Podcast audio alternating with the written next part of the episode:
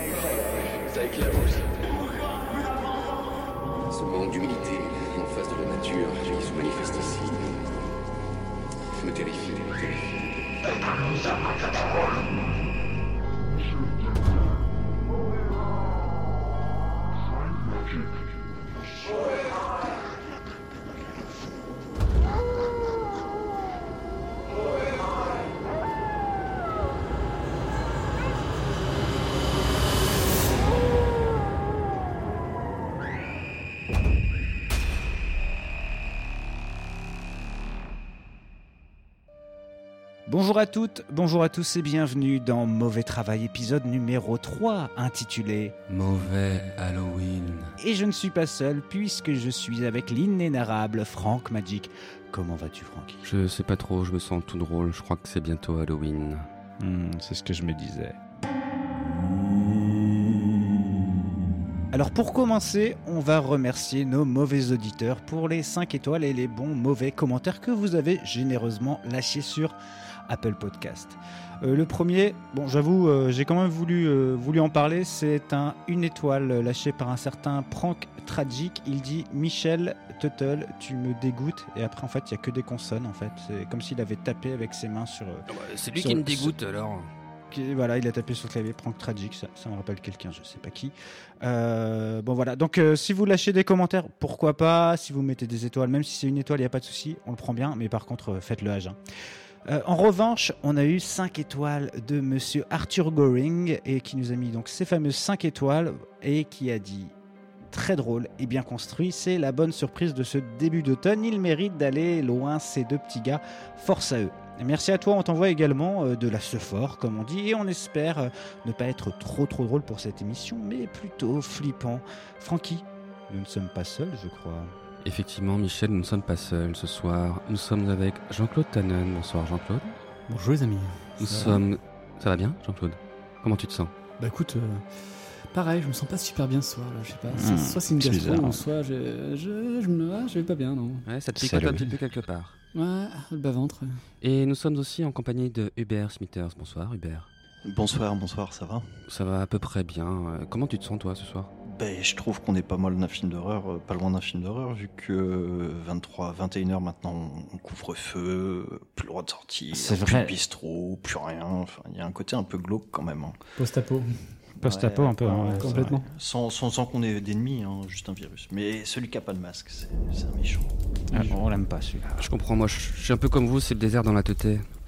Bon allez, je vous balance le sommaire de l'émission.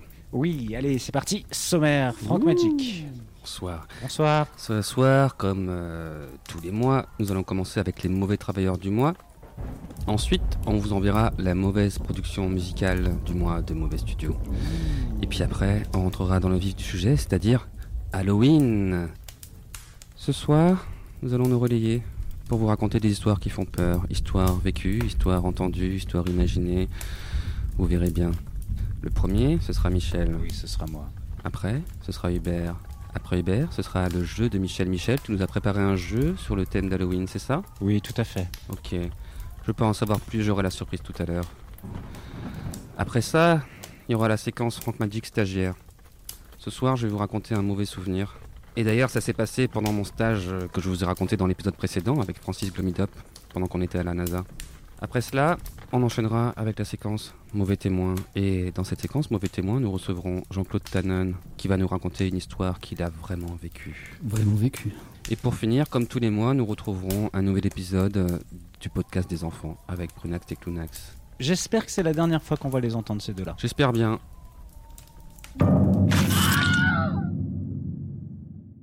Merci pour ce sommaire. Et avant de commencer, eh bien, je vais, comme d'habitude, vous présenter mes mauvais travailleurs du mois. Mes champions sont des employés du parc animalier du Lincolnshire Wildlife Park, situé près du village de Fiskney, dans l'est de l'Angleterre. Dans ce parc animalier, un mot d'ordre, l'accueil et le bien-être des visiteurs. Ce mot d'ordre, on ne peut pas dire que ce soit la priorité de nos 5 employés qui ne sont pas vraiment des employés puisqu'il s'agit de 5 perroquets un peu irrévérencieux, on va dire. En effet, nos 5 amis ont été contraints de rendre le tablier, ou plutôt de quitter leur perchoir car leur petit kiff à eux, eh bien, c'était d'insulter tranquillement les promeneurs venus les admirer. Alors arrivé au parc le 15 août dernier, ces 5 bons ou mauvais travailleurs selon le point de vue, répondant au nom d'Eric, Jed, Elsie, Tyson et Billy ont passé quelques temps ensemble dans la même salle. Il faut savoir qu'avant cette aventure, ils ne se connaissaient pas et ont donc étoffé leur répertoire à base de Piatch à chaque fois que le directeur général de la volière, Steve Nichols, passait devant eux. Fuck off est l'insulte la plus commune, indique le soigneur. La plupart des visiteurs se sont d'ailleurs amusés de la verve des volatiles. Certains promeneurs n'ont d'ailleurs pas hésité à leur répondre avec la même grossièreté. Mais pour éviter de brusquer les plus jeunes visiteurs, la direction du Lincolnshire Wildlife Park a préféré retirer les oiseaux de l'exposition. Au micro de la chaîne britannique BBC, Steve Nichols indique qu'il compte bien revoir l'éducation des perroquets. Oh là là, j'espère qu'ils apprendront des mots différents. Je ne sais pas ce que je ferais si je me retrouvais avec 250 oiseaux en train de proférer continuellement des insultes. Eh ben moi, j'ai une petite idée. Tu, tu les laisses tranquilles, ok? Frankie?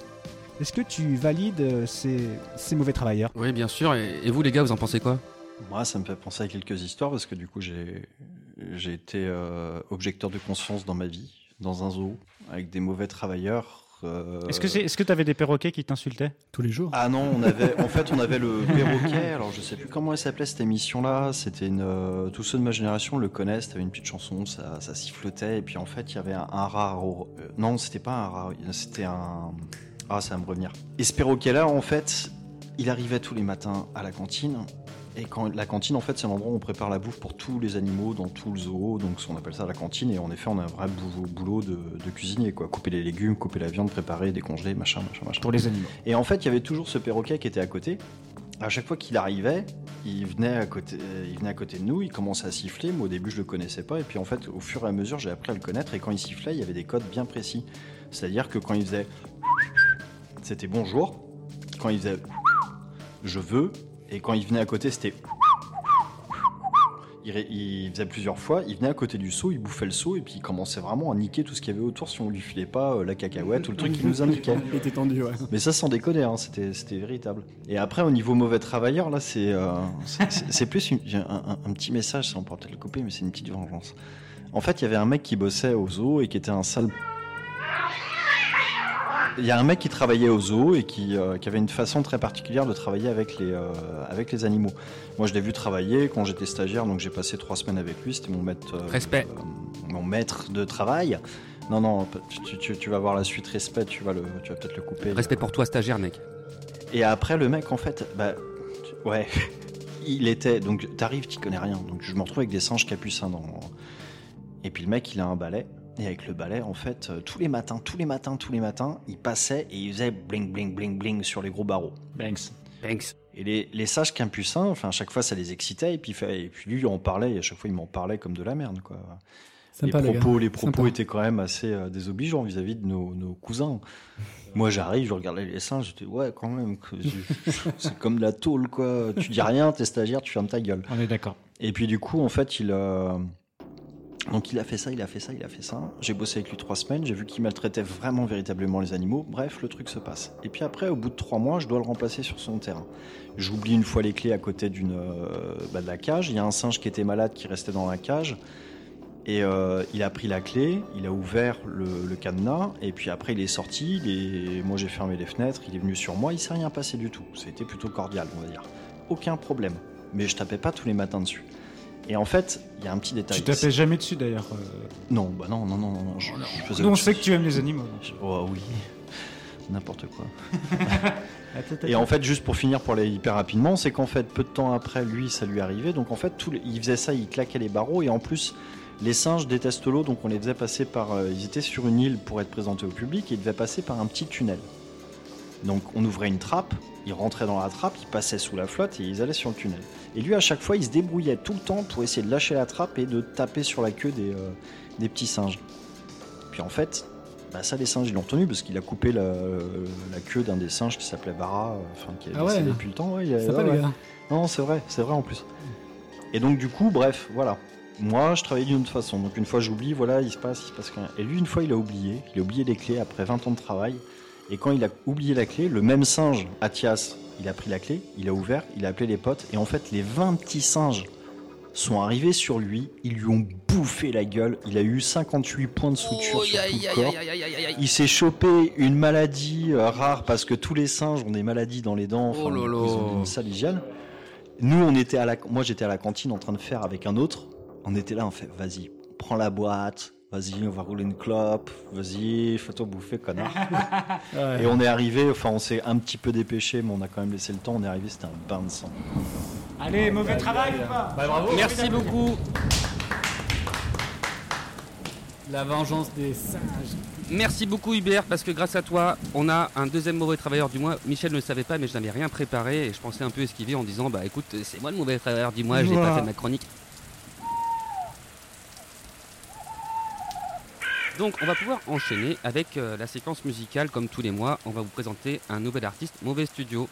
Ce soir même, ce sera plutôt un collectif d'ailleurs puisque c'est le collectif Chauve avec le morceau Rencontre du troisième sale type.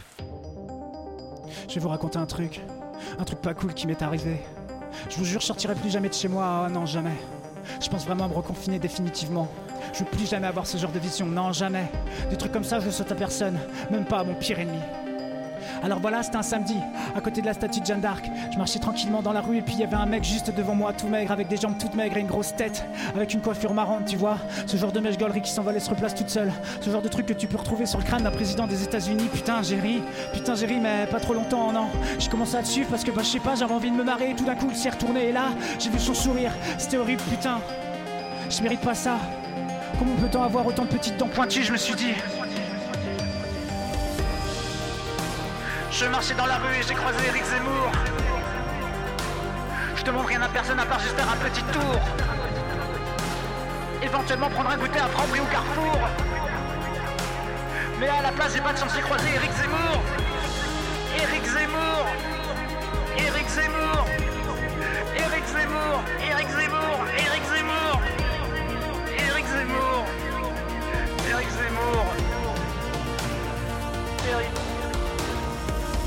Accéléré, dépassé mes capacités. J'ai tourné à gauche et lui à droite, lui très à droite. Je me suis dit ok, je suis sauvé, je vais pouvoir me poser. Je me suis assis sur un banc.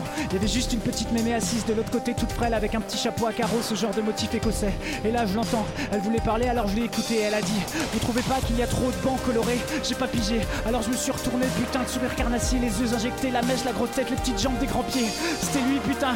Comment avait-il fait? Il m'avait rattrapé. Ma jambe gauche, il a chopé. Il a commencé à me clignoter en balbutiant des trucs dégueulasses que j'ai pas compris. Il buffait, je pouvais pas y croire. Il était là par terre à ramper avec sa grosse tête de Monsieur Burns surexcité. J'étais à sa merci, il rampait avec ma jambe dans sa bouche. Je sentais ses petites dents pointues, je voyais son crâne, sa mèche suspendue. Comment peut-on avoir autant de petites dents pointues Je me suis dit, maman, maman, je t'aime. Je marchais dans la rue et j'ai croisé Eric Zemmour. Je demande rien à personne à part juste faire un petit tour. Éventuellement prendre un goûter à Franprix ou Carrefour. Mais à la place, j'ai pas de chance, j'ai croisé Eric Zemmour. Eric Zemmour. Eric Zemmour. Eric Zemmour. Eric Zemmour. Eric Zemmour. Eric Zemmour. Eric Zemmour. Chauve à l'instant avec cet angoissant morceau qui m'a d'ailleurs fait penser à un autre groupe que tout le monde a, a peut-être oublié, mais euh, bah, je sais plus qui, qui c'est d'ailleurs. Euh, Francky, ne serait-ce pas le moment d'entamer cette fameuse émission d'Halloween maintenant? Exactement, c'est le moment où on rentre dans le vif du sujet, donc on envoie le gros jingle du mois, le jingle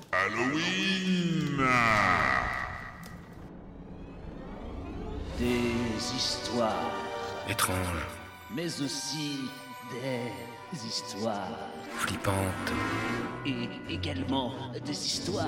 angoissante. Oh, des histoires qui font peur. Retrouvez toutes ces histoires dans Mauvais Travail spécial Halloween. Alors, les petits mauvais, comme je vous ai expliqué dans le sommaire, on va vous raconter des histoires qui font peur. Et le premier de nous quatre qui va commencer, c'est bien sûr Michel Tuttle. Oui, tout à fait. Je suis prêt. Vous êtes prêts à écouter mon histoire, les gars? Bon, on est- Ah mais clairement. quoi. Eh bien, c'est parti.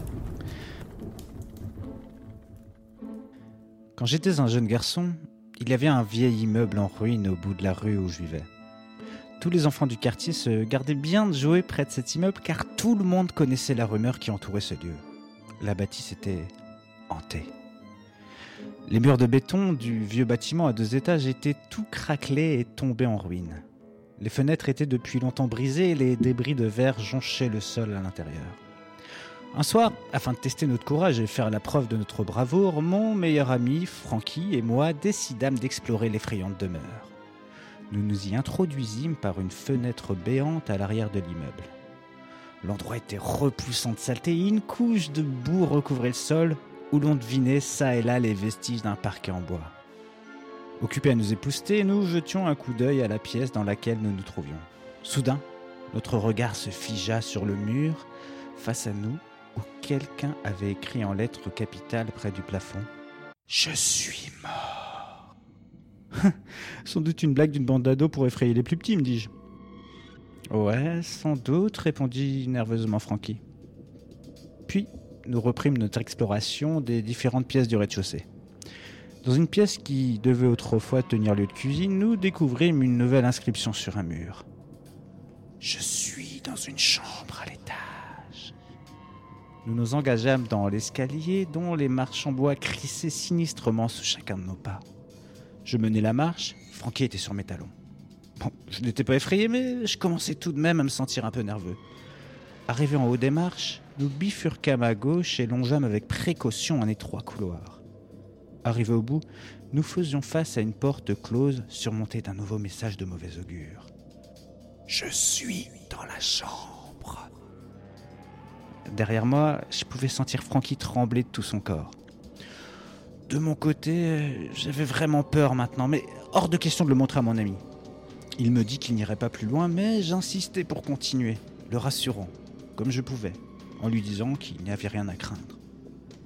Je tournai la poignée de la porte qui s'ouvrit dans un grincement lugubre et nous entrâmes dans une pièce totalement vide. Il n'y avait que deux portes de chaque côté de la chambre et, en face de nous, une nouvelle prédiction sur le mur.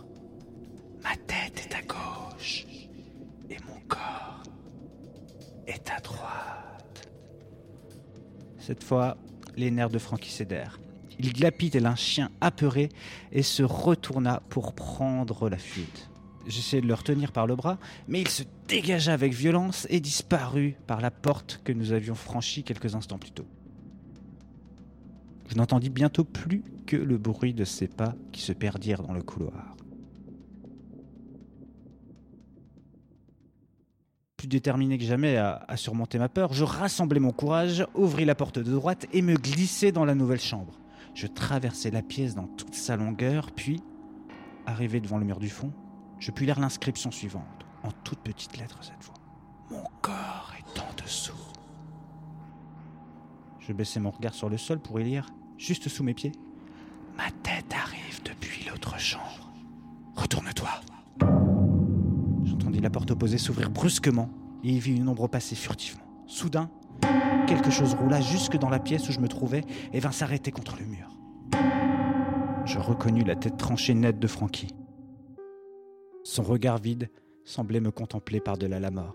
Dans un hurlement d'horreur, je me suis précipité vers la fenêtre de la chambre et ai sauté sans hésiter, faisant ainsi une chute dans le vide de deux étages. Je retombais sur le côté en me fracturant le bras par la même occasion. Dans une douleur insoutenable, je courais péniblement en direction de chez moi, pleurant toutes les larmes de mon corps et appelant mes parents tel un supplicié. La police fut appelée et les officiers fouillèrent les ruines de la vieille demeure. Dans un premier temps, ils ne trouvèrent rien. Même les messages sur les murs avaient disparu. Ils passèrent toute la bâtisse au peigne fin, du sol au plafond, mais ne trouvèrent rien. Aucune trace de Francky. Grâce à la découverte d'un chien policier, ils arrachèrent le plancher. Le corps de mon ami se trouvait là, en dessous. Sa tête, elle, ne fut jamais retrouvée. Ah ouais. Alors Hmm. Alors donc euh, cette histoire en fait c'est pas moi qui l'ai vécue hein, évidemment même si on, on reconnaît que, que le, le personnage de Frankie mais Frankie est à peu près partout il est partout Euh, donc en fait cette histoire vient d'un auteur anonyme et donc ça a été traduit de l'anglais par euh, Damien euh, Darussel ou Darussel je sais pas je sais pas trop et donc c'est un creepypasta C'est quoi un creepypasta, Michel? Eh bien, un creepypasta, euh, c'est une histoire donc c'est des légendes urbaines en fait qui ont été qui ont été qui émergent d'internet, donc du coup qui peuvent avoir des influences dans, dans la vie réelle, comme le Slenderman par exemple. Je sais pas si tu connais le Slenderman. Non, rappelle-moi, c'est qui? Ah, le Slenderman. Je vais pas te rappeler ce qui, qui c'est, mais je vais t'orienter vers euh, un podcast euh, que j'aime beaucoup et je crois que Jean-Claude Tannen l'aime beaucoup aussi. C'est Ah oui, j'adore. Distorsion Podcast. Et ils en parlent dans leur épisode 47 et également une autre, euh, un autre creepypasta qui, qui parle de Kendall Cove. Et ça, franchement, je vous invite vraiment à aller voir ce truc. C'est un truc de ouf. C'est vraiment génial. on peut, on peut même leur dire euh, Oui, monsieur. Oui, monsieur. et donc, c'est euh, petite dédicace voilà, à Émile Gauthier et à Sébastien Lévesque. Et euh, puisqu'on est euh, dans le Québec, on a des auditeurs canadiens. Donc, moi, je fais un petit bisou. Euh, juste avant, je fais un petit bisou donc euh, à From Duck et à Boonzy. Et euh, voilà, parce qu'en plus, j'étais en train de voir une petite euh, moralité de Dieu du ciel. Donc, euh, 100% québécois. Tu voulais dire un truc, euh, mon Jean-Claude? Oui, ben, on parle de, justement de Slenderman, justement, euh, Frankie, si tu es un peu curieux. Euh, J'ai découvert assez récemment, alors que ça s'avère que ça fait au moins 3 ans que ça existe. C'est un podcast qui s'appelle exactement euh, Nuit Blanche, en fait, les gars. Yes. Et c'est un podcast, mais aux petits oignons, euh, où vous allez vivre pendant 1h30 une vraie aventure avec euh, du mystère et entre autres justement toute l'histoire du Slenderman. Parce que le Slenderman, Ah au-delà ouais. de- du mythe, il y a toute une histoire autour. et Il s'est passé, des- il s'est passé des choses en fait. euh, C'est il ça. s'est passé des choses assez graves en fait par rapport à cette histoire en fait, en vrai, Tout à fait. dans la vraie vie. Donc on n'en dit pas plus Yes. et allez écouter. Exactement. On découvrira. Merci, Michel. Après toi, qui c'est qui va nous raconter une petite histoire? Ça va être une petite Hubert Des histoires Étrange, flippante, angoissante.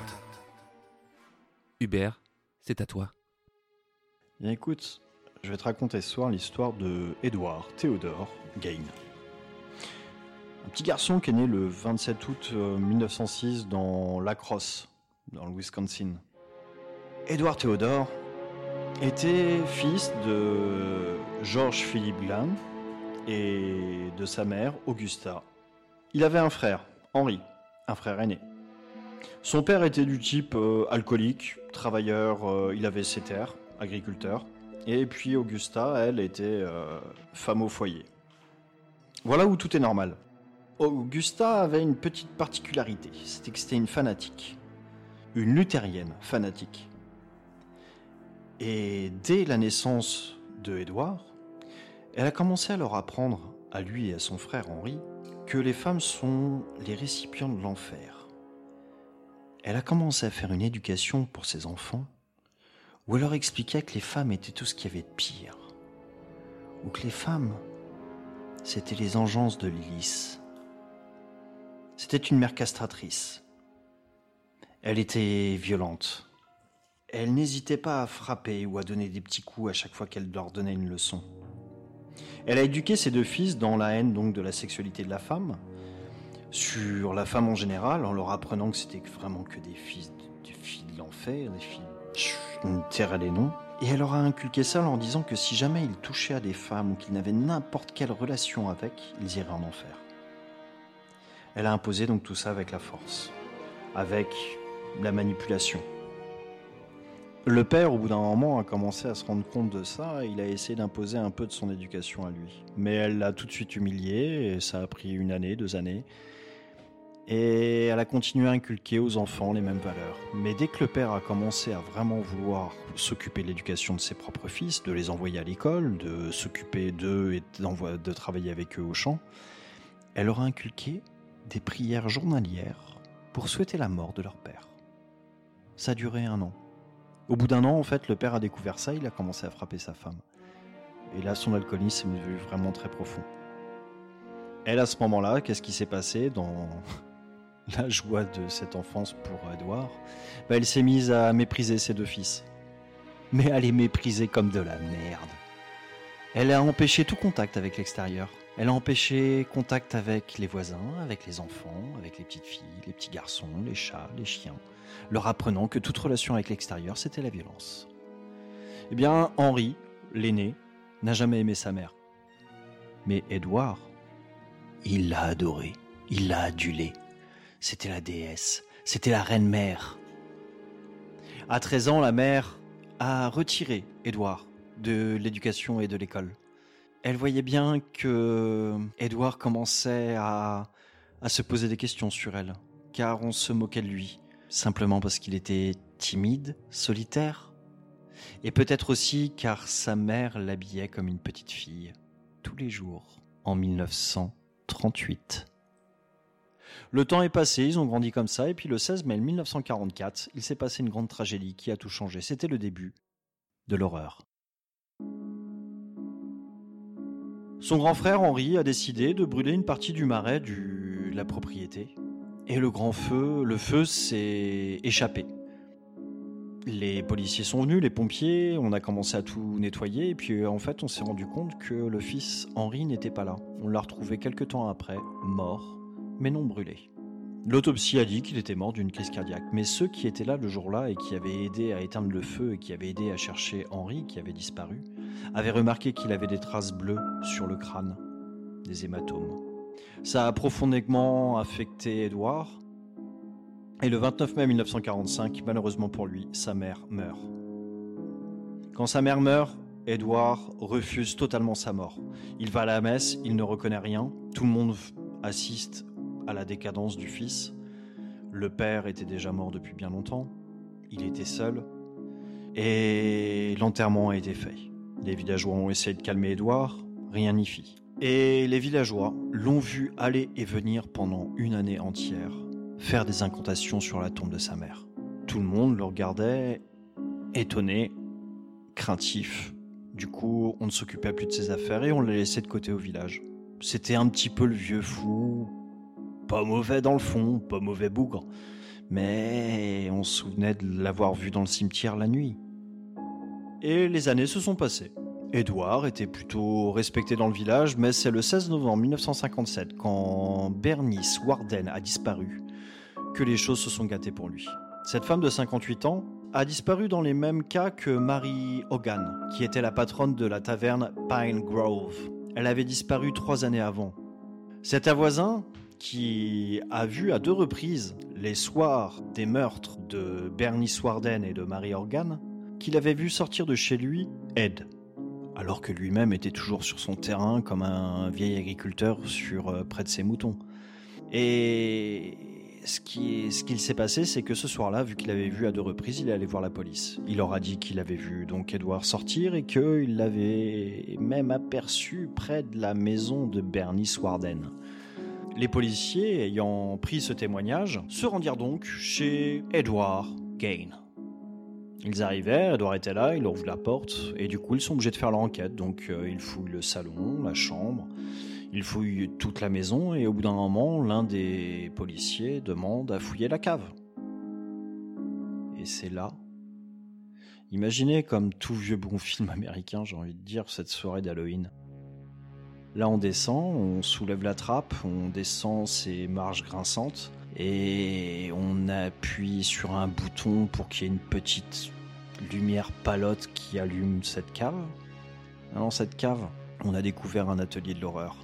Je peux même vous éminérer parce que j'ai pas envie de rentrer dans les détails. On trouva donc des abat-jours, des rideaux, des gants, des pantalons, des draps, des chemises, des capuches, avec ce petit point commun pour toutes. C'était en peau humaine.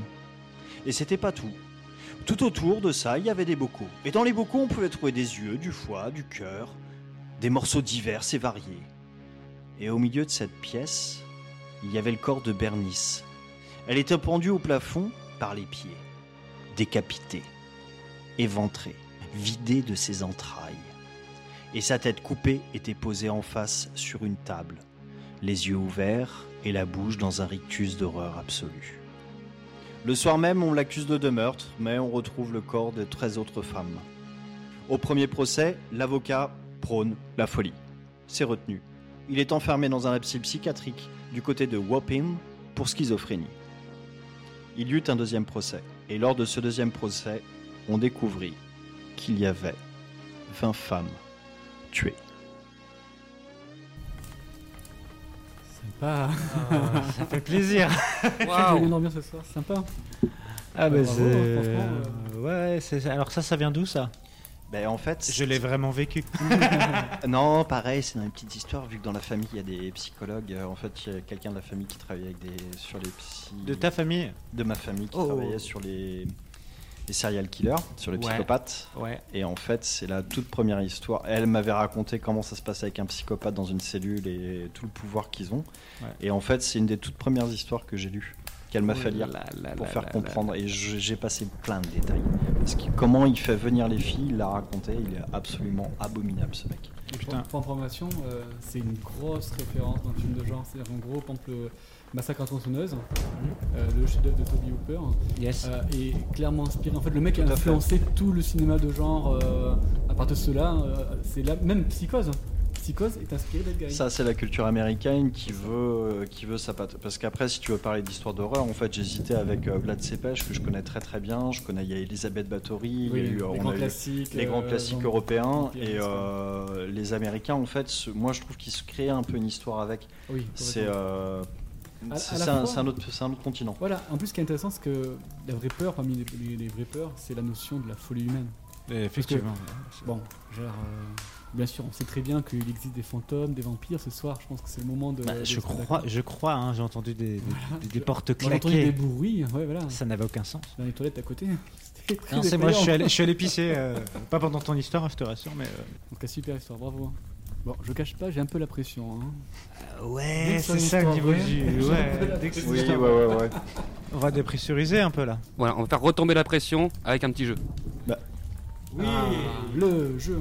le jeu de, euh, de, bah, de Michel Tuttle, c'est moi, c'est moi aujourd'hui. Et on va avant envoyer le jingle et puis tu vas nous expliquer ton jeu. Jingle C'est le jeu d'Halloween de Michel Tuttle. Et voilà, nous y sommes, le jeu d'Halloween. Et pour cet épisode, bah, j'ai essayé de m'approcher un petit peu de l'ambiance avec un Mary Poppins. Le principe, je mélange un teasing de film avec le morceau d'un artiste musical un peu comme l'indique le jeu Mary Poppins. Bon, ça, ça a l'air un peu compliqué comme ça. Mais en fait, euh, Mary Poppins, en fait, c'est simple, c'est Mary Poppins, donc euh, le film de Disney que tout le monde connaît, et le morceau Pop Pop Pop Pop d'NTM. En anglais, c'est un peu conceptuel, mais je vous jure que pour le jeu, c'est un peu plus simple. Pour cette version du jeu, on aura euh, en majorité donc des films d'horreur, de science-fiction, ou qui parlent directement d'Halloween. Et petit spoiler, il y, en- il y en a un. euh, voilà, ce sera pas du tout dans cet esprit, vous verrez. Est-ce que vous êtes prêts? Ouais, C'est le Popo Poppins d'Halloween. Premier teaser de film. Alors attention les gars, il faut être vraiment concentré parce que, enfin, en tout cas moi, je- c'est la rapidité là qui prône. C'est la rapidité. euh, De toute façon, pour- déjà faut trouver le truc. Donc euh, moi je trouve que mon jeu est un peu Je suis compliqué. hyper lent, donc si tu, de toute façon, il y a là qui donc moi je pense que déjà j'ai. t'as gagné, euh, t'as- t'as deux chips d'avance, mon pote. Alors, c'est parti. Donc, premier teasing. La famille Goldman, établie dans le comté de Bucks en Pennsylvanie, traverse une bien sombre période.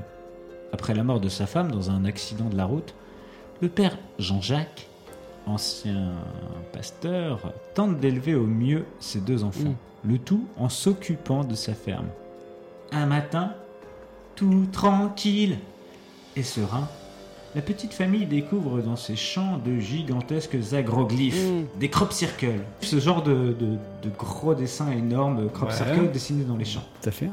Donc du coup, on résume. On a Monsieur Goldman qui découvre avec sa famille des Il suffit agroglyphes. d'un signe. Oui Bon, bah, bah. C'était quoi C'était quoi la, la Un point réponse pour. C'est qui qui est là Il hein suffira C'est d'un signe. Non, c'est signe, c'est pas. euh, Ah ouais. Il suffira d'un signe. C'est mélangé deux. Ah, C'est la musique. Il suffira d'un Ah signe. oui. Ah merci. Attends, en fait- ça fait plaisir. En fait, Michel, moi, moi, moi, je, je pensais que tu allais donner deux définitions séparées de deux trucs différents qu'on allait non, relier. En mais fait, un- non. un, Dans un une même mais non, un définition, tu mixes tout, c'est ça Eh, Ok. C'est le mari pop pop pop pop Pippins. Ah ouais, d'accord. Bravo, Jean-Claude. On enchaîne T'es déjà mon poulain. Un point pour Jean-Claude. C'est parti pour le deuxième teasing. Dans la soirée d'Halloween du 31 octobre 1977, deux jeunes couples, et Gilou avec son petit accordéon, se lancent à la recherche euh, du célèbre tueur en série Docteur Satan, une légende euh, locale. Mais avant les investigations, ils décident de prendre l'apéro. Vous savez, ce genre de, de gueuleton avec du blanc, du rouge, du saucisson.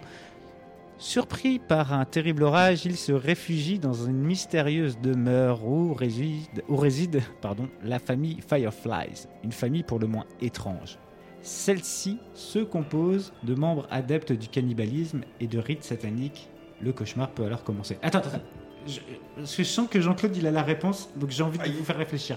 Moi, j'ai un élément de réponse aussi, mais, mais j'ai il pas a le deuxième. Est-ce que il tu il peux donner ton élément de, de réponse, mon petit Francky? Bah, j'ai la maison des mille morts, ça c'est sûr. C'est ça, déjà. Mais euh, le deuxième. Allez Jean-Claude, Viens boire, viens boire un coup à la maison des mille morts. Oui Oh, bravo Bravo Jean-Claude, vraiment Ah, mais il est fort, Jean-Claude, putain. viens boire un petit coup à la maison des mille morts, évidemment. Très fort Jean-Claude. Il y, a, il y a quoi il y a, il y a du saucisson et du brie. Il y a du vin rouge, on, du vin on est rouge. bien quoi. tu vois.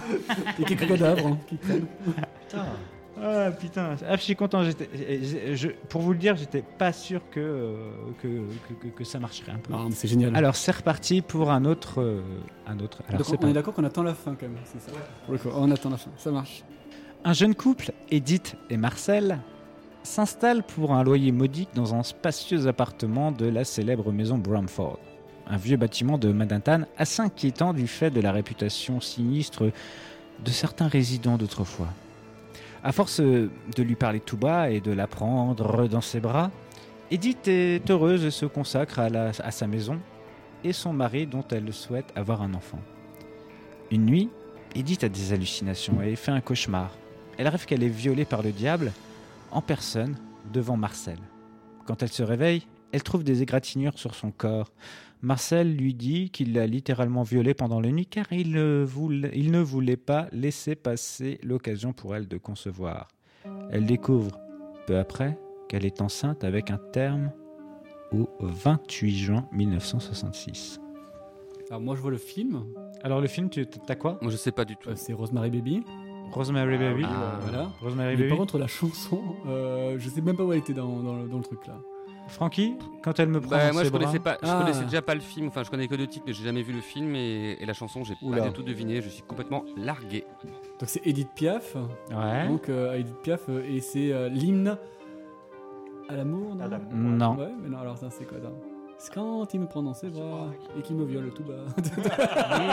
Mmh, mon dieu. Ça- oh mon dieu.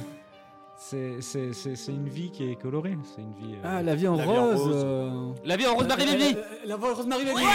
Francky a May, Franck gagné. Magic. Il vous Ah, a oui. niqué. Oh, les gars, les gars, non, non, les gars, à ce niveau, c'est un travail d'équipe. J'ai amené le truc dehors, je chante. Il y avait euh, un petit truc d'équipe, Il y avait un truc d'équipe. La vie et ce soir, c'est un travail d'équipe. Mais Allez, là, on est d'accord. tous les deux, mais La vie en. Rosemary Baby. C'est bien ce jeu parce qu'en fait, les concurrents te donnent des indices et après, t'arrives à trouver la réponse grâce à, tes Je concurrents. trouve que ouais, c'est super collaboratif. Écoutez, moi, j'aime je vraiment propose qu'on- 2020. Moi, je, pro- et- moi, je propose qu'on fasse un travail d'équipe. Non, Ouais. moi, moi, je propose que je ce qu'on est en train de je faire, propose- Parce que pour moi, c'est de la totale énigme. hein. J'ai pas la culture qui permet. Les films, ouais, musique. Tu sais que moi, la plupart, euh, je les connais pas. hein. Je, je fais des recherches, t'inquiète. Je- Ah, quand même, Le suivant, le suivant. C'est parti. Et là, ça parle à tout le monde. Ce film, tout le monde l'a vu. En 1990, dans la petite ville de Derry, dans le Maine, ça peut donner une indication sur l'auteur. Jean-Louis, Corinne, Louis et Richard, de très jeunes amis, doivent faire face à une série de disparitions. Le petit frère de Jean-Louis, en jouant avec son bateau en papier, le laisse salement dériver. Il tombe dans les égouts. Dans ces égouts, il découvre Clunax et se demande si c'est vraiment lui-même. Ça, c'est vraiment toi. C'est pas fini, mais bon, ouais, je crois que t'as la réponse. C'est... Vas-y, redis, c'est quoi Ça, c'est vraiment toi. Ça. Quelque chose en toi. Oui Voilà, je sais pas. Ah, attendez, euh, moi, je parle du principe qu'on va attendre la fin, là, les gars. Ouais, mais j'ai répété. Ça, c'est vraiment toi. J'avoue, je me suis emballé, mais c'était aussi un peu. Cette question-là, c'est quand même rapidité un peu. Ça, Ouais, alors là. c'est vraiment toi.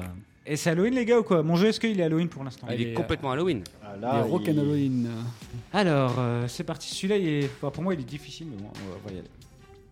Alors, euh, perso, moi ce film-là, j'ai pas pu le terminer. Mais vraiment, en fait, euh, quand on m'a filé le, le DVD, on va dire, La VHS. même si hein. c'était pas un DVD, c'était Pas tout jeune, euh, c'était un petit fichier. euh, petit fichier. Euh, le film était tellement gore que bah, je suis tellement fragile que j'ai pas pu regarder la fin.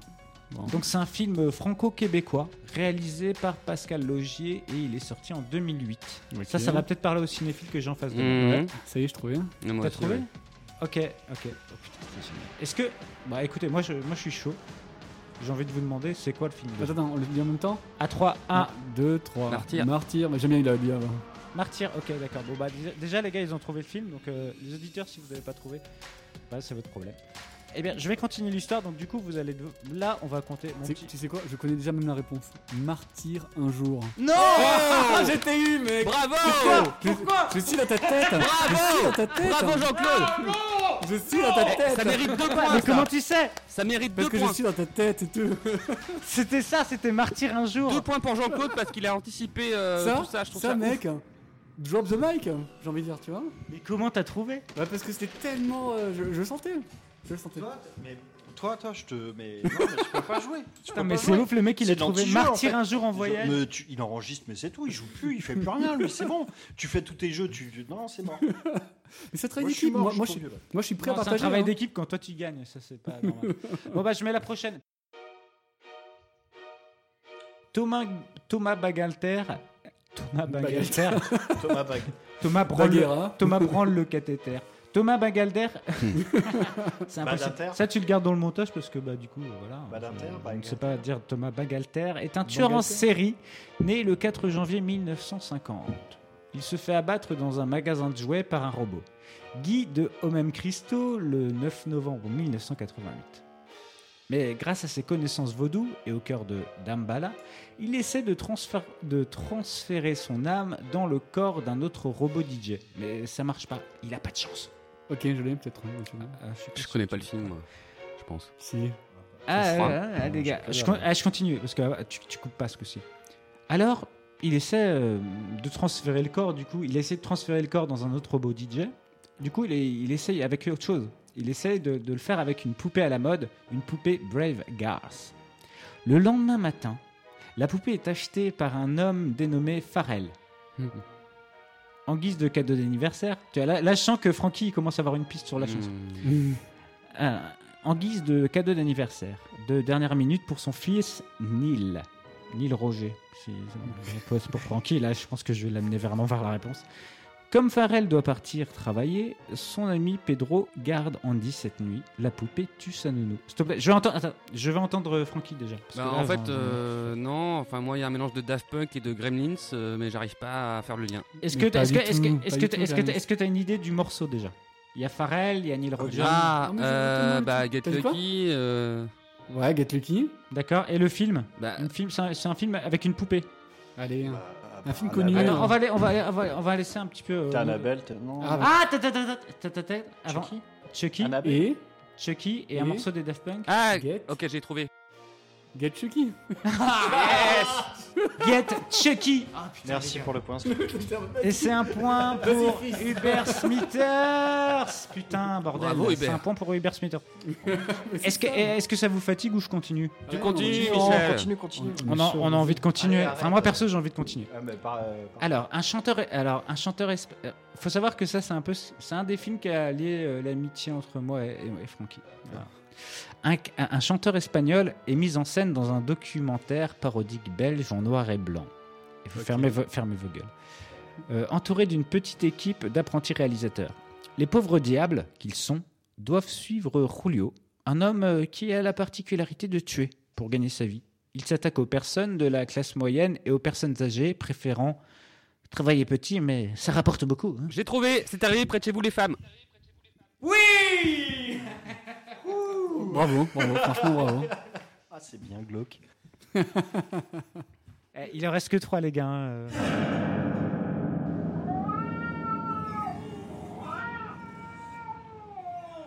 Le suivant est une série de films d'horreur américains composée de 12 films de sous-genre slasher, d'une émission de télévision, de nombreux romans et d'autres bandes dessinées, de jeux vidéo ainsi que de plusieurs produits dérivés.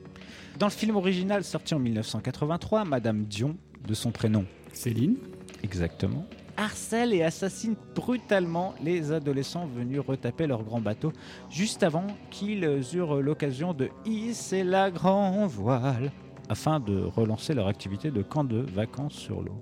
Elle est plus que déterminée à empêcher cette réouverture depuis la noyade de son petit garçon en juillet 1957, causée par la négligence des moniteurs chargés de surveiller les enfants.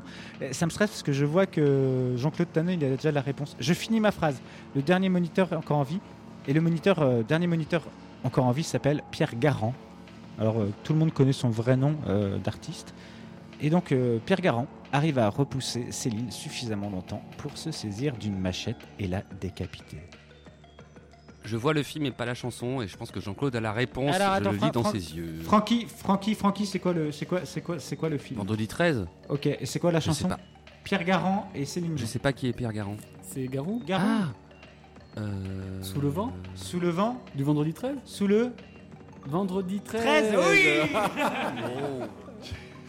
Waouh non mais on a un mètre. hein, Bla, bla. Allez, l'avant-dernier, l'avant-dernier, les gars, la- la- l'avant-dernier, je suis super chaud, Vas-y, attention, vas-y. c'est chaud. vas-y, envoie.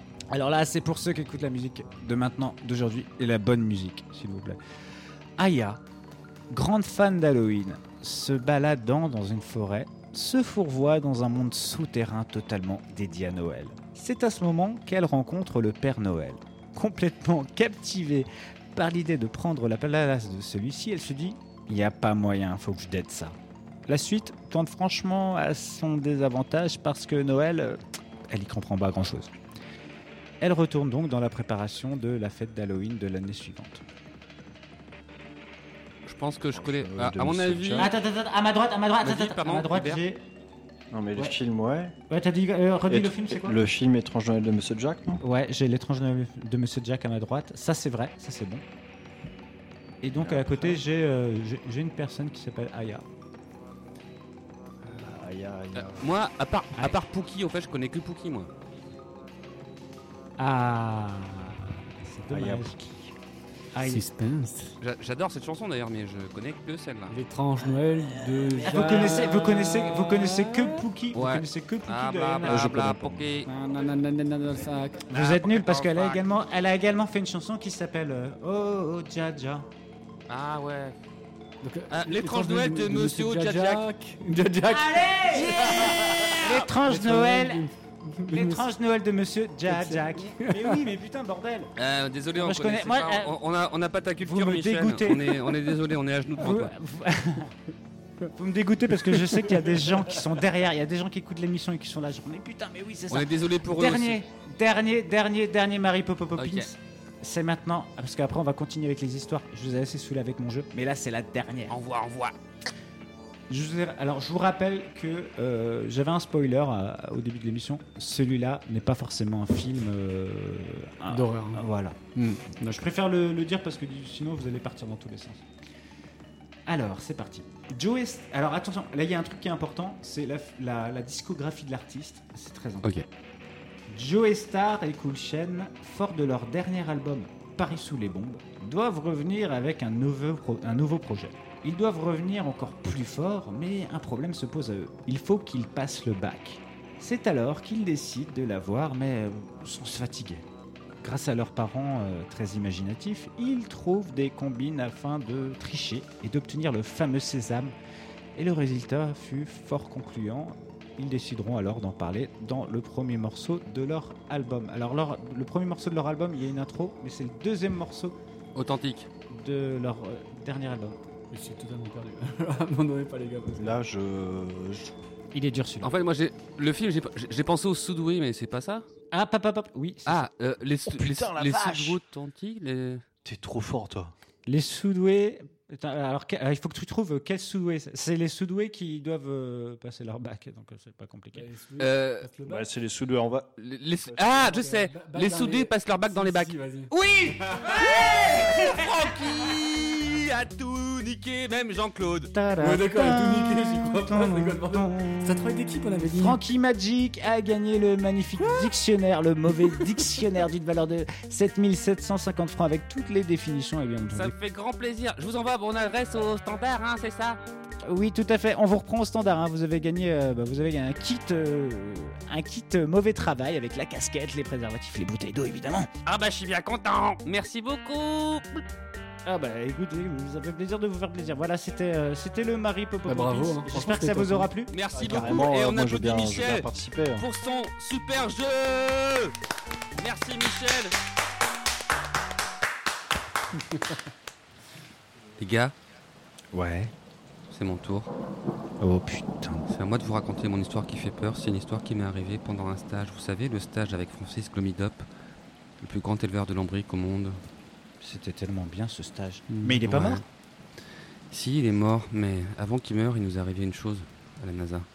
C'est ça que je vais vous raconter. Mais avant, j'ai envoyé le jingle. Vous ne le cherchiez même pas. Et pourtant, il est là. Il est partout. Chaque branche professionnelle, il doit fouler. Le voici, le voilà pour vous, dans Mauvais Travail. Francky, stagiaire.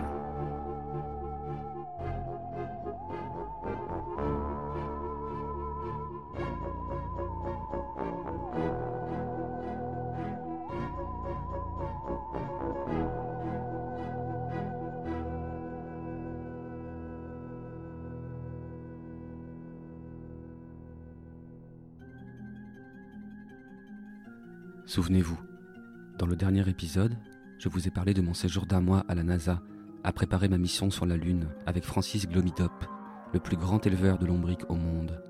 C'est là que j'ai vécu la nuit la plus flippante de ma vie. Je me souviens. Un dimanche soir. On était à une semaine de notre départ. Francis était un peu angoissé. On n'avait pas assez de nos super lombriques OGM. Ils étaient 130 000 alors qu'on devait en amener un million sur la Lune. Francis avait prévu qu'en se reproduisant, ils allaient atteindre le nombre attendu. Le problème, c'est qu'ils ne se reproduisaient pas.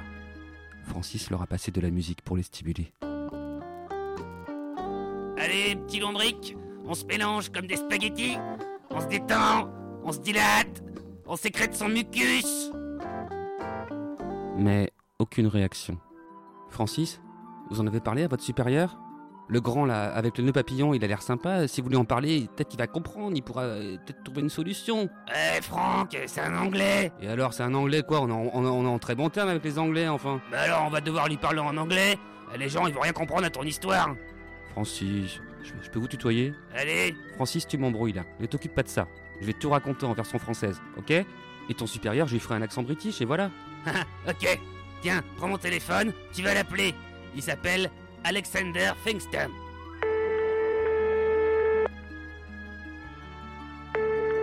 Oui, Francis, je vous écoute. Monsieur Fingston, bonjour, je suis Franck Magic, stagiaire. Je travaille avec Francis Glomidop sur le projet Bleu Gruyère. Ah oui, les Français. Dites à Monsieur Glomidop que tout est OK. À partir de demain midi, il y aura du camembert et du Beaujolais nouveau à la cantine. Euh, merci beaucoup, mais c'est pas pour ça que je vous appelle, euh, Monsieur Fingston. Il y a un souci? Oui, nos lombriques refusent de copuler. Oh, OK, j'arrive. Il s'est ramené avec une valise. J'ai la solution à votre problème. Il a ouvert sa valise. La valise était pleine d'une cinquantaine de petites seringues qui étaient toutes chargées d'un liquide rose phosphorescent. Voilà, c'est un stimulateur sexuel. Ça s'appelle le copulite. Très très efficace sur tout type d'être vivant. Ça ferait pousser des couilles sur un tronc d'arbre ou des ovaires sur une planche de bois. Ah, Ah, parfait. oui, résultat garanti. On s'en est servi sur des hamsters. Ça a été redoutablement efficace. En deux semaines, ils se sont multipliés à une vitesse exponentielle. Waouh Cela ne fait pas si waouh que ça. Pourquoi? Nous n'avions pas prévu une telle densité, autant de nouveaux individus en si peu de temps, dans de si petites cages. Ah oui, vous avez dû leur mettre des cages plus grandes. Non, malheureusement, on n'a pas eu le temps. Ce produit miracle accélère le temps de gestation et de croissance des bébés. Du coup, je me souviens quand je suis entré dans le labo, en une nuit, les mamans hamsters avaient donné naissance à des portées de 12 bébés hamsters qui avaient grandi super vite et qui s'étaient reproduits entre eux, ce qui fait qu'ils ont surpeuplé leur cage. Ça débordait entre les barreaux. Ils sont tous morts étouffés. Bah, vous craignez grave. C'est du mauvais travail, les gars. Vous jouez à Dieu, mais vous avez pas les bases. J'avais peur qu'il arrive ce genre de drame avec nos lombriques. Ça aurait compromis notre expédition sur la Lune et puis je m'étais attaché à eux. Mais Alexander nous a rassurés. Les doses avaient été maîtrisées depuis le triste épisode des hamsters. Nous avions d'ailleurs dans cette mallette de quoi multiplier nos lombriques par mille. Il y avait un sacré stock. On a eu besoin juste d'une seringue chacun pour faire le boulot. Dans cet immense vivarium, il fallait repérer les gros paquets de verre bien entortillés tous ensemble, et on leur envoyait des petites gouttes de stimulant en piquant dans le tas. Pic, pic, pic, pic, pic, pic, pic, pic, pic, pic, pic, pic, pic, pic, pic, pic. L'injection a fait effet au bout d'une petite minute. Les lombriques qui avaient été piquées se sont mis à frétiller à toute vitesse et à s'étirer, je dirais quatre fois leur longueur. Leurs organes génitaux ont commencé à gonfler. Vous savez qu'ils sont hermaphrodites. Leur organe s'appelle le clitellum. C'est une sorte d'anneau assez large. Et donc, leur clitellum a triplé de volume et ils se sont collés les uns aux autres. Il y a eu de la bave scintillante. Après dix minutes, ils avaient généré des cocons qu'ils trimballaient avec eux. À l'intérieur, plein de petits bébés qui allaient se développer dans la nuit. Opération réussie Oui, ça c'est du bon travail. Merci Alexander. J'avoue que j'avais quelques préjugés sur vous les Anglais. Avec votre côté insaisissable, et détaché de tout là. Mais vraiment là, vous avez assuré comme un assureur. Merci, ça fait plaisir. Allez, je vous quitte. On se retrouve demain pour voir éclore le petit bébé lombric. Bah, Alexander? Alexander, Oui, que se passe-t-il? On va fêter la réussite de l'opération Ok, oui, bien sûr, faisons cela. Chin chin, à la tienne. On a fêté la réussite de l'opération avec Alexander. On s'est bourré la gueule au rhum arrangé. Arrangé par Francis l'arrangeur, comme je l'ai surnommé. Il a attaqué avec un rhum cassoulet qui a mis tout le monde d'accord. Et Francis a sorti sa valise à lui. À l'intérieur, trois belles bouteilles de rhum bien troubles. Rhum camembert Oh, tu me fais plaisir Merci Francis Rhum roast beef Oh, thank you very much. Rhum bouillabaisse Ok, chacun sa bouteille. hein. Ça marche Allez, glou-glou Dites donc, Francis, Ouais. vous êtes un chimiste du rhum arrangé. Ah ouais Avez-vous déjà essayé de faire du rhum lombric? Non, mais ça peut se tenter. Faudrait les déshydrater d'abord, mais euh, ouais, ça se tente. Ah, d'accord. Francis, t'as déjà tenté le rhum tardigrade? Ah, tes conneries avec tes tardigrades, là Un rhum rataupe nu. On a passé un super début de soirée tous les trois. Alexander était notre pote. Je l'ai rebaptisé pour l'occasion Alex Sander. Ça veut dire Alex Tonnerre. Alex Tonnerre.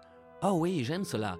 Frankie, Francis. Ouais Ouais Les gars, ça fait plus de deux heures qu'on picole et on n'a pas encore engagé une compétition entre bonhommes. Ah, c'est vrai, ça Alors quoi? On va pas sortir nos prépuces, non? Que pouvons-nous faire de mieux que cela? Je propose qu'on s'injecte du copulite et puis qu'on voit ce qui se passe. Ok Prems, c'est moi qui commence.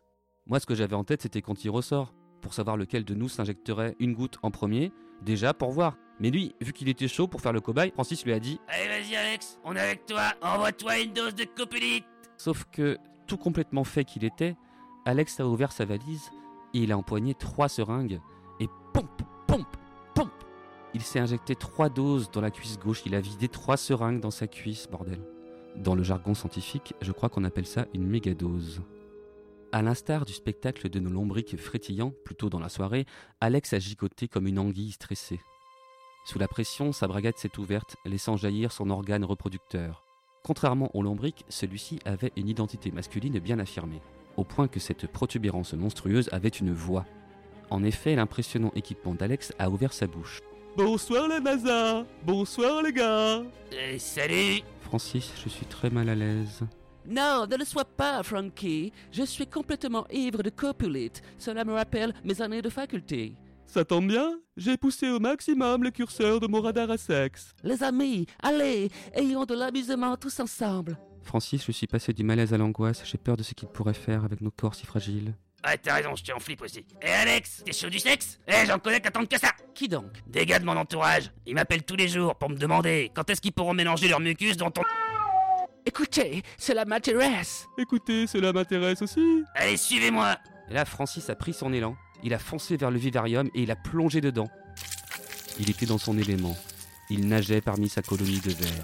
Ah, ah, ah Ah, c'est l'éclate Eh, venez vous éclater Venez vous éclater Cela paraît séduisant. Éclatons-nous parmi ces vers gluants. Jetons-nous dans cette piscine de câlins. Alex a plongé parmi les milliers de lombriques. Pauvre fou. Moi-même, j'aurais jamais fait ça. C'était qui leur maître? C'était Francis. Il le connaissait bien, il le traitait comme un dieu. Alex, lui, c'était rien. Il n'a pas compris ce qui lui est arrivé. Oh non, mon Dieu Ah Les lombriques, encore surexcités, se sont agglutinés en masse sur Alexander. Ils grouillaient à toute vitesse en trimballant leur cocon. Ils se sont mis à rentrer dans son corps en passant par la bouche, le nez, les oreilles. On n'a plus entendu crier l'organe reproducteur d'Alex. Il était rentré à l'intérieur. La peau d'Alex était parcourue de bosses en mouvement. C'était horrible. Puis elle s'est percée de toutes parts. Les vers sortaient de lui, délestés de leur cocon. Ils avaient choisi son corps pour les faire éclore. Alex était en grande souffrance, se vidant de son sang comme une passoire. Au bout de quelques secondes, les cocons en lui se sont ouverts et les petits bébés lombriques ont voulu sortir en cherchant les perforations sur sa peau, créant des bouchons à l'intérieur. La pression du sang les a propulsés à l'extérieur d'Alexander. C'était à la fois horrible et beau. Pendant qu'il agonisait, Alex me fixait avec ses yeux désespérés. Un regard qui me disait Bravo, super idée de s'injecter de copolite. Non, vraiment. J'étais choqué. Choqué. Bordel, ça c'est une histoire d'Halloween, les gars. Ça t'est vraiment arrivé, euh, Francky? Bah, comme chaque stage, comme chaque mois. À chaque fois, c'est étonnant, en fait. À chaque fois, ça, ça dépasse mon, mon, mon entendement, en tout cas à moi. Je comprends. Bah, écoute, on va essayer de. Je sais pas si on va partir sur quelque chose qui, qui dépasse notre entendement, mais on a notre ami Jean-Claude Tannen qui a quelque chose à nous raconter. Et du coup, on va peut-être l'inclure dans notre section mauvais témoin parce qu'apparemment, ça lui est vraiment arrivé à lui. Le mauvais témoin de mauvais travail.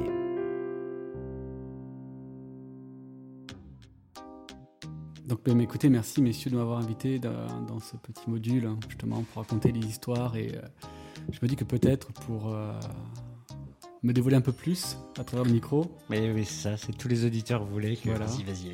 Je vais raconter une histoire qui m'est arrivée. Ah, D'accord vas-y, vas-y, vas-y. Donc, euh, je trouve qu'en cette soirée euh, pleine de mystères, euh, je je voulais vous raconter une histoire qui allait, euh, j'espère, vous glacer le sang. On espère bien. Alors, c'est parti. Oui. Alors, cette, his- enfin, cette histoire, je l'ai vécue. Je suis le témoin, là, devant vous. Elle se passe dans le sud il y a à peu près 10 ans, en fait, voilà. Comme à mon habitude, je quitte la grisaille parisienne pour aller directement dans le sud, donc la date d'où je viens. Donc, euh, je vous laisse deviner, Montpellier, c'est les environs. Voilà, je sors à cette époque-là d'une relation et je me trouve célibataire. Alors, il s'avère qu'un soir, je rencontre lors d'une soirée patio avec des amis une fille qui s'amuse avec euh, ses amis elle aussi et directement sa sœur. Bon, je vous cache pas que j'ai complètement oublié son prénom, euh, mais étrangement son histoire, euh, ça je me rappelle, hein, je vous cache pas. Nous sommes là au début d'une petite amourette d'été, enfin rien d'exceptionnel, juste quelque chose d'assez standard, euh, rien d'original. Un garçon qui rencontre une fille, un garçon qui veut coucher avec une AB, fille. AB Productions. Voilà. C'était la question. ouais. Alors, suite à cette première rencontre, je lui propose de se revoir au cœur de la ville, plus précisément à la place où tout bon Montpellierin euh, fait ses rendez-vous, la plage Jean Jaurès. Euh, la fille est là, je suis là, donc vous me direz c'est cool, normal. Nous partageons un endroit, un moment, euh, rien d'extraordinaire, mais bon, on est là, voilà. Soit là, en fait, euh, on commence à parler, et je réalise qu'on n'a pas grand-chose à se dire, hein, très honnêtement. Et euh, ça m'arrive des fois un petit peu, euh, surtout l'été, j'étais d'humeur, bon, en dehors d'être d'humeur un peu coquine, j'étais un peu d'humeur spooky. hein.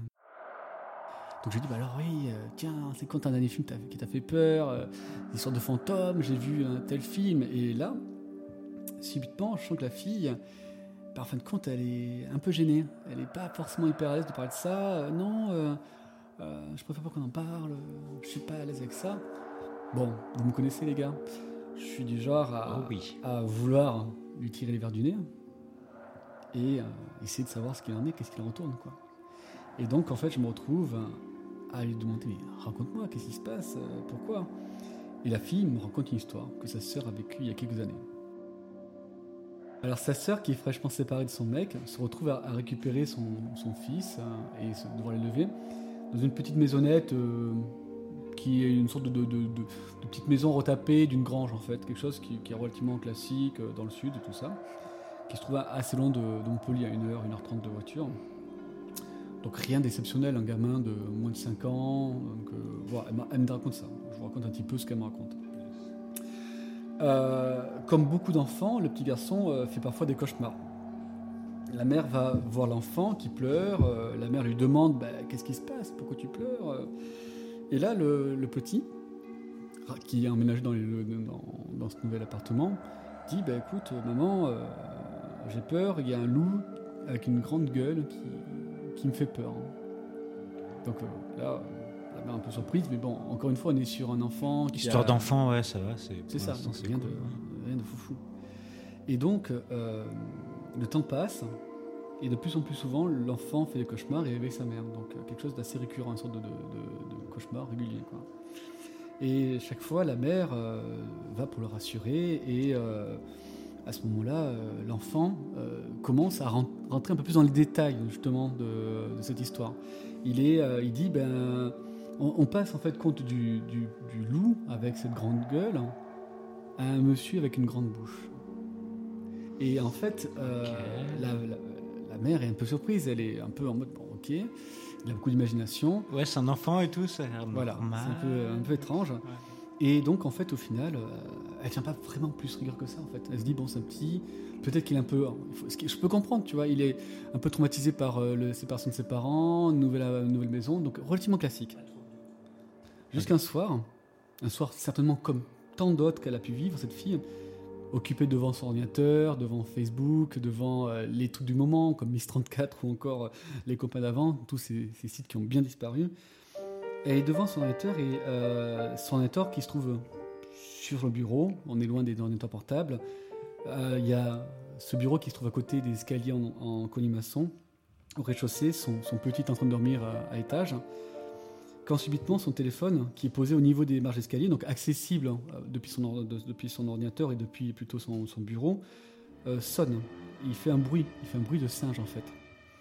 Alors on va me dire, putain, pourquoi il fait un bruit de singe hein C'est c'est assez étrange. hein. En, en fait, euh, il faut comprendre qu'avant qu'il y ait euh, des smartphones, on pouvait en fait customiser un peu nos téléphones avec les petites sonneries de, je sais pas, je sais, je sais pas, du flic de Alice, tout ça. Et il s'avère que ce qu'elle sait, c'est que ce téléphone, euh, en fait, quand il fait ce bruit-là, c'est qu'en fait, il les photos se déclenchent. Donc, euh, elle prend son téléphone, le débloque et regarde les photos. Et elle voit qu'en fait, il y a des photos noires, en fait, comme si l'appareil photo s'était déclenché. À n'importe quel moment, en fait, euh, enfin, ouais, en fait, elle a regardé son téléphone et euh, dessus, Voilà. que des photos euh, Voilà. noires, négatives. Et donc, ce qui se passe, c'est qu'elle repense un petit peu à ce que a vivait son petit. Euh, le fait qu'en fait, euh, euh, elle voyait un loup, il voyait un monsieur avec une grande bouche. Donc, elle décide de monter à l'étage. Elle prend son téléphone, elle va directement dans la chambre du petit. Elle commence à prendre des photos directement. Et pour information, ce que j'ai peut-être oublié de vous dire, c'est que le petit expliquait que la chose était au niveau d'un dressing. En fait, il y avait une sorte de petite pièce, profonde d'un mètre, un mètre cinquante, et qu'en fait, compte euh, ben, la chose qui le faisait peur, qui l'effrayait, qui le- qui, qui l'agressait quelque part, en fait, hein, euh, venait de ce côté-là. Elle prend des photos dans le noir, elle regarde les photos, et là, elle tombe directement sur ce que. Ce qu'en fait, elle pense être ce que imagine son petit, en fait. Elle voit une sorte de, de forme, des couleurs un peu jaunâtres, un peu orange, et une sorte de, de- de forme un peu euh, comme une bouche qui est ouverte, en fait. Quelque chose de flou. Elle est terrifiée. La meuf est terrifiée. Et en fait, elle prend le petit, elle se barre chez ses parents. D'accord Et je crois pas que c'est une histoire vraie. hein. Attends, attendez, euh, c'est- pas fini. hein. Et donc, elle est terrifiée. Elle part chez, ses- parents, elle part chez sa mère. Elle, euh, sa mère, elle comprend pas pourquoi sa fille ne se coup vient euh, le soir. euh, Elle s'inquiète. Bref, le lendemain, euh, la fille décide de montrer les photos à sa mère. Sa mère, complètement déboussolée, pareil, euh, un peu déstabilisée, dit qu'en fin de compte, comme sûrement beaucoup de, de- femmes d'un certain âge euh, dans le sud, euh, et qui sûrement euh, va à la messe le dimanche, euh, cette génération-là, euh, de, de- demande en fait compte, bah écoute, j'aimerais bien que le prêtre vienne chez toi et que bon, bah, il voit ce qu'il peut faire. Voilà. Et il s'avère que euh, quelques temps plus tard, le prêtre se déplace directement chez cette femme-là, donc chez, cette, chez la sœur de, mon ami. Et euh, le premier réflexe, c'est qu'elle lui montre les photos. Elle dit Bon voilà, c'est terrifiant, j'ai peur, hein, il y a ça. Et le prêtre, euh, en fait, dans, dans ce coup, lui dit Mais euh, il faut que vous effaciez les photos.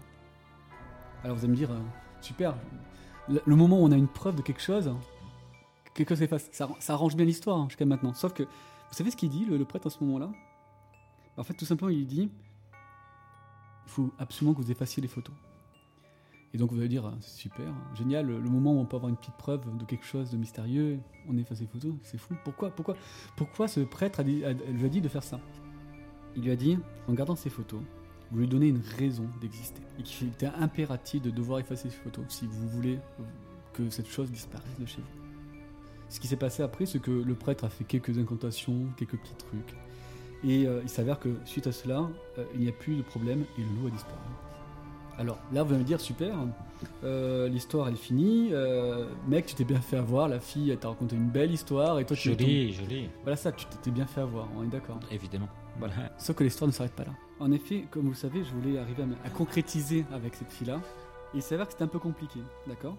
Un soir, elle me propose de rejoindre, euh, de la rejoindre. Donc, je vous laisse deviner, j'hésite pas, je fonce dès qu'on la voit, je prends la voiture, c'est super loin. Et en fait, compte, ce que je comprends très rapidement, c'est qu'elle m'invite chez des amis à sa sœur. Et en fait, il s'avère que c'est pas ses amis de sa sœur, c'est plus ou moins des voisins de sa sœur. Pas à côté, mais pas très loin non plus, dans le village. hein. Euh, pour information, sachez que cette fille-là, comme je vous l'expliquais, moi, je l'ai rencontrée au même jour que sa, sœur. Donc, euh, j'ai déjà parlé. C'est une fille vraiment sympathique, euh, vraiment adorable, assez discrète. Quelqu'un qui bah, n'a pas plus de problèmes que ça, ou n'a pas l'air d'être étrange plus que ça. Voilà. Quand je la rejoins, donc euh, tout se passe bien. Sauf que la fille en question se met une race de folie. Donc, elle euh, picole, mais euh, de façon indécente. Et la sœur, voyant que sa sœur était trop bourrée, elle dit, bah, écoutez, vous allez dormir avec moi chez moi. Là, dans ce coup, je me suis dit, merde, putain, je vais dormir dans l'endroit où il y a le fameux appartement, où il y a- enfin, la fameuse petite maisonnette, où il y a un fantôme à la grande gueule, genre Noé, quoi. Mais bon, qu'est-ce que vous voulez J'avais vraiment l'envie de pouvoir euh, aller plus loin avec cette fille-là. Donc, euh, je vais directement dans ce lieu-là. Euh, je m'étais engagé à ne pas lui parler de l'histoire, parce que quand cette fille me raconte l'histoire de sa sœur, elle me dit, mais surtout, tu la racontes pas, parce que j'ai pas envie que ma soeur passe pour une tarée. Donc, ce qui paraît, je pense, normal, quelqu'un qui voit des, choses un peu cheloues et tout ça, ça, c'est pas forcément cool de, penser que tu es une tarée. Donc, je me retrouve à aller dans cette petite maisonnette, et là, les gars, il y avait tout. Il y avait le bureau, il y avait l'escalier en colimaçon, il y avait l'ordinateur, il y avait les photos du petit. Et donc là, à ce moment-là, je, sais pas, j'ai, euh, un peu mélange, un mélange d'excitation et de, crainte parce que bon, c'est un peu, un peu étrange comme situation et euh, je me dis bah, bah, écoute, euh, je vais mener mon, tour un peu, euh, mon enquête, je, je vais jouer mon petit Colombo quoi. Et euh, je, je commence à lui poser des questions, mais un peu discreto, du genre, euh, tu as pas peur tout seul dans cette maison quand même C'est un peu flippant, non? Et le petit, il a pas trop peur Bon, Vous voyez le truc venir, quoi. Le truc, euh, le mec pas discret pour un son. Et là, bingo, la fille me raconte, bah alors, pas forcément de la même façon, mais les mêmes faits, quoi. Elle me dit, oui, à une époque, le petit un peu troublé, euh, il, se passait des choses bizarres, mais maintenant ça va, t'inquiète pas. euh, ok. ok, d'accord. Et là, je me dis, putain, c'est chaud. Là, je me dis, je vais devoir dormir dans ce lieu-là. Alors, euh, il se fait tard, la fille euh, décuve doucement et sûrement, et tout le monde va se coucher. Et donc, euh, on hérite de la super pièce où se trouve, où se trouvait quelque chose. Voilà. Euh, plus ça avance et plus je suis pas hyper à l'aise. hein. Clairement, euh, je, commence à me dire putain, mais euh, j'y pense et, je repense aussi ce que disait ce prêtre là, qui disait en gros le fait de, le, penser, c'est lui donner vie. Et le top du top, les gars, c'est que je me retrouve directement dans cette chambre avec une fille qui est un peu à l'ouest, mais bon, un peu mieux. Donc je... Et là, de ce coup, il y a une sorte de, truc typique du sud. C'est directement un, un orage d'été, quoi. Un orage où ça pète, il y a des éclairs. Et là, je me retrouve en train de faire plus ou moins mon affaire dans une. qu'on appelle ça dans, dans une, dans, un- dans une chambre qui, clairement, avec quelque chose qui. qui, qui clairement euh, un peu étrange. Je, je vois, en fait, quand, quand je vais dans cette pièce-là, je vois ce, petit, euh, appelle ça, ce petit, euh, cette petite pièce, là, ce petit truc de, où les, les jouets du petit sont rangés, où les affaires sont rangées. Et je me dis, merde, putain, c'est- c'est chaud, quoi.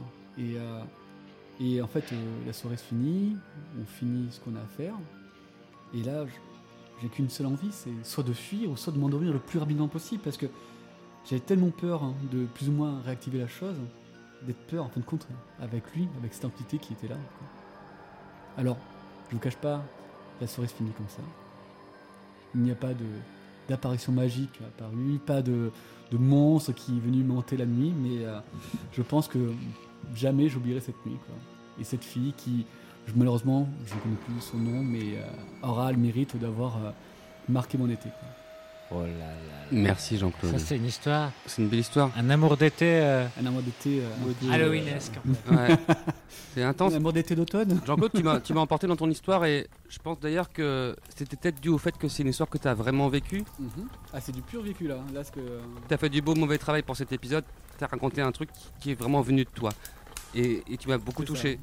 Merci beaucoup. Donc, quelque part, j'ai fait du bon travail. Ah oui, c'est vraiment Bah, du, du beau, du beau travail. J'ai fait du mauvais travail avant, ce qui me paraît normal dans mauvais travail. mauvais travail. Mais par contre, là, c'est du bon travail. Est-ce que je suis vraiment cohérent vis-à-vis de votre podcast? C'est ça la question que je me pose. Non, c'était magnifique. Merci, merci beaucoup Jean-Claude. Tu m'as emporté. Ah bordel, bah, moi ça me fait flipper parce que t'es un...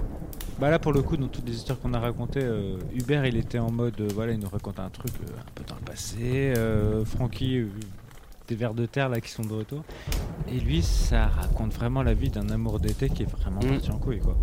Et la mienne on est d'accord, euh, c'était une histoire euh, un peu flippante. De tête coupée. Je suis pas super serein là, ce, là, à ce moment-là, je vous avoue que... On est bien là, ouais. Ouais, moi je suis un peu flippos. Euh, du coup, je sais pas comment je pourrais me relancer pour être un peu plus heureux. Euh, Bah écoute, écoute, Michel, est-ce que, est-ce que tu nous auras pas dégoté une petite, petite séquence de Pronax et Clunax bah ouais, Un mais peu légèreté, pas- quoi. C'est pas ça qui, c'est pas ça qui va me rendre plus heureux en tout cas. Moi, en tout cas, ça me soulagerait un petit peu parce que la Oui. dernière histoire que j'ai entendue, là, me... je suis pas, je suis pas Je suis pas bien, on n'est pas bien, on n'est pas bien, on pas- n'est pas bien. Bon bah écoutez les gars, je suis désolé, pas- c'est pas un truc qui va vous rendre plus à l'aise. C'est Non, Prunax et Clunax. Ouais, Ah, on vous veut tous. Prunax, Clunax, Prunax. Eh bien écoutez, ouais, malheureusement ils sont de retour et comme par hasard, eux aussi ont leur épisode d'Halloween. À notre gauche, nous avons Prunax et à notre droite, le fameux Clunax, deux éducateurs spécialisés qui vont montrer aux enfants comment s'amuser lorsque leurs parents ne sont pas là. Alors dans cet épisode, ils sont pas plus finaux que d'habitude. Et comme d'habitude, eh bien, ce n'est pas sans danger le podcast des enfants et je l'espère pour la dernière fois, c'est maintenant dans Mauvais Travail. Salut les enfants, c'est Prunax. Et moi c'est Clunax. Et aujourd'hui, on va vous montrer comment s'amuser lorsque papa et maman ne sont pas là. Oh, que oui, mon Clunax. Et que va-t-on faire aujourd'hui? Et bah comme c'est Halloween, Popo et maman nous donnent l'immense responsabilité de fabriquer nous-mêmes les friandises. Et ben on va pas se gêner. Exactement, et j'ai comme qui dirait une idée de génie. Nous, on aime le chocolat. Alors pour notre première recette, eh bien nous allons faire de bons gros brownies bien chocos. Alors, courez à la litière de Pignouf, votre petit chat, et allez récolter les petites crottes de notre chaton. Mixez le tout avec du beurre, de la farine et les œufs. Et hop, 15 minutes au four. Miam miam, mais ce n'est pas tout, il nous faut des bonbons. Oh, je te vois venir, Clunax. Les enfants, vous allez chercher un grand saladier dans la cuisine et à l'aide d'une passoire, vous allez y mettre tous les poissons.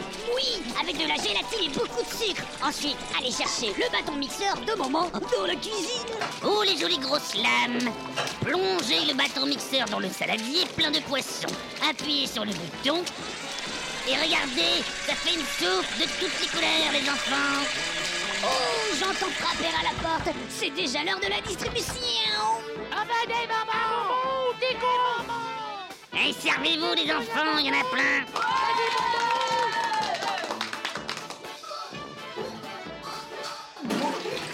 voilà, on s'est encore bien amusé, mon clownax, hein Oh oui. On se retrouve la semaine prochaine pour une nouvelle façon de s'amuser lorsque les parents sont pas là. Gangs Gangs Gangs Gangs Et voilà, on espère vous avoir fait frissonner dans cet épisode spécial Halloween. N'hésitez pas à partager, à mettre 5 étoiles, voire 4, mettez-en 5 sur euh, Apple Podcast. Et bah, si vous avez apprécié l'émission, évidemment. En tout cas, moi personnellement, j'aurais beaucoup pris de plaisir à préparer, à co-animer cette émission avec euh, mes acolytes. Un petit mot, les amis, on va commencer avec, euh, bah, on va commencer avec bah, le mec qui est à ma droite. Comment t'as t'as aimé, t'as apprécié? Bah écoutez, euh, première émission directe, euh, tout de suite envie de recommencer. Là, j'ai passé une bonne soirée avec vous deux. Il y a le troisième maître de jeu qui est derrière son écran, donc je l'attends avec impatience. La et puis, euh, à bientôt, j'espère. Jean-Claude, t'en Et- as pensé quoi? Bah, c'était. euh, J'essaie de trouver un mot, tu veux que t'inventes euh, flippo rigolo? Flippo rigolo, c'est pas mal. Oh, J'aime bien Flippo rigolo. Franck Magic? Bah les gars, vous m'avez emporté, je, je vais m'endormir en, en rêvant de vos histoires. Je vous aime beaucoup. Merci pour euh, habiter mes rêves. Ok. Tu voulais rajouter un Non, petit non, dernier mot? Ok. C'était Mauvais Travail, épisode numéro 3, spécial à lune. Et je- on espère que vous allez faire des cauchemars en écoutant cette émission. J'espère aussi. Yes. Bonne soirée, les gars. Bonne soirée. Bonne nuit, les petits mauvais.